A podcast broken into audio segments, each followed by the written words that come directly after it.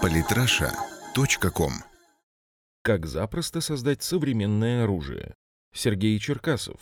Армия сегодня — это высокие технологии, высокоточное оружие, умные ракеты и навороченные дорогие танки — все это есть во многих современных армиях. Законодателями моды здесь одно время считались страны НАТО во главе с монстром военного производства США. Но постепенно ситуация меняется. Но если присмотреться, то в военном оснащении даже самой мощной армии мира видны странные перекосы. На неплохой колесный БМП «Страйкер» стоит 12,7 миллиметровый пулемет «Браунинг М2», разработанный, внимание, в 1932 году. А на весьма удачной БМП «Брэдли» в качестве вспомогательного вооружения используется 7,62 миллиметровый пулемет М240, принятый на вооружение в 70-е годы, хотя по сути он является лишь легкой модернизацией бельгийского FN МАК из 50-х. Это все было уместно в качестве неизбежных рудиментов армии до конца тысячелетия, но сейчас-то уже второе десятилетие 21 века клонится к завершению. Чем российская армия в этом плане отличается от всех прочих?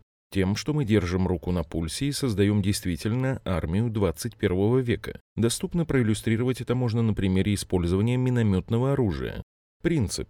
Ручной миномет простой, как 3 рубля средство уничтожения противника. Конструкция его примитивная, и вот уже целый век она в принципе не слишком-то меняется. Труба, сошки, ее поддерживающая опорная плита для поглощения отдачи и прицел. В качестве бонуса могут использоваться различные механизмы предотвращения двойного заряжания, колесный ход, лямки для переноса, суть устройства не меняющие. Посредством трубы и порохового заряда вверх выбрасывается мина, которая затем падает на головы противника. Минометы дешевые, компактные, неприхотливые, имеют высокую скорострельность и способны поражать противника за холмом, в окопе, где он недоступен для другого оружия, включая обычную артиллерию. Мины для них также дешевые и просты, потому как не рассчитываются на высокие перегрузки в момент выстрела. Есть у минометов и минусы. Невысокая дальность стрельбы до 6-7 километров, из-за чего позиции минометчиков легко вычисляются благодаря низкой скорости полета мины. Но тем не менее, минометы остаются излюбленным оружием всех пехотных армий мира. За рубежом в основном используются калибры от 60 до 120 мм. У нас же принято считать, что малые калибры недостаточно эффективны. Использование. Итак, минометы любят за то, что их легко можно доставить на нужное место из-за их малого веса и габаритов. Это особенно важно, учитывая, что в ответ от противника может тоже что-то быстро прилететь. Расчет должен оперативно собраться и сменить дислокацию. Но также хочется, чтобы мина, отправляемая к врагу, была большая, тяжелая, а из-за этого растет калибр и вес конструкции. Тогда миномет становится уже не так просто доставить на место. Например, австрийский Хиртенбергер М6С210 60 мм весит в снаряженном виде 5,1 кг. Справиться с ним, в принципе, может один человек, а американский М252 81 мм весит уже 41,3 кг, так что его расчет 3 человека. Наш 82-мм 2Б-24 весит 42 килограмма, но с ним управляется 4 человека. Один несет ствол, другой треногу, третий опорную плиту, четвертый снаряды. При необходимости расчет может быть уменьшен и до трех солдат, если снаряды недалеко, и увеличен до пяти, если снаряды необходимо нести вдвоем, например, в ящике. Как можно сделать миномет лучше, учитывая, что это достаточно простой механизм с минимумом деталей?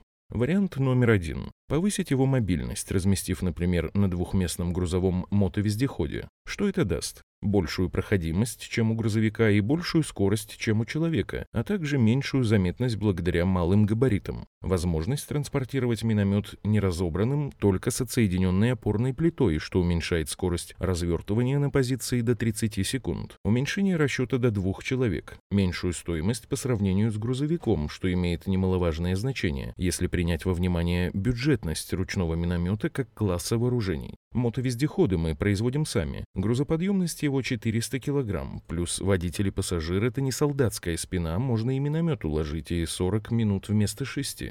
Держась на удалении от основных наступающих сил, расчет может подъехать на заданную точку даже через лес, снег или разбитую городскую улицу, быстро поставить миномет, отстрелять свои 6-10 мин и также быстро сорваться с места, пока враг не накрыл квадрат. С запасом хода на 200 километров расчеты могут часами колесить по окрестностям и вести изнуряющий противника огонь, а затем уходить на пополнение боезапаса и снова возвращаться. Благодаря подвижности и малозаметности мотовездехода расчет с достаточно большим 82 миллиметровым минометом может быть более мобильным, чем натовский солдат с 60 миллиметровым минометом, при этом стреляя гораздо более тяжелыми и разрушительными минами. Вариант номер два. Улучшить целеуказание. Как-то дорабатывать прицел того же 2Б-24 смысла нет, все равно миномет стреляет по закрытой, невидимой позиции противника и наводку он осуществляет не по цели, а по любому стационарному объекту типа дерева. Если же противник в прямой видимости у расчета миномета, значит командование допустило ошибку и на их месте должны были быть гранатометчики, хоть с тем же АГС-40.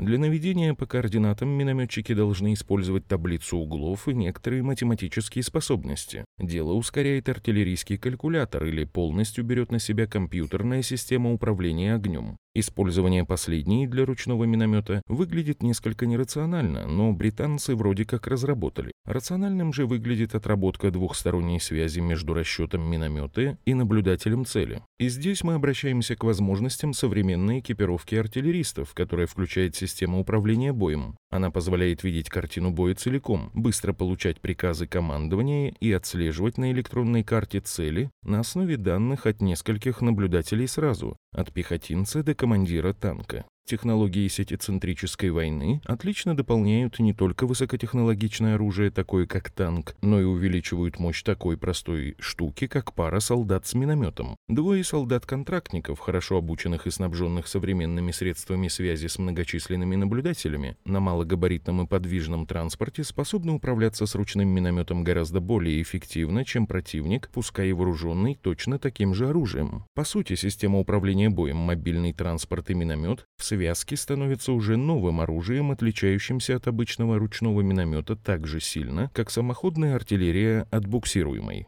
Это и называется создание современного вооружения.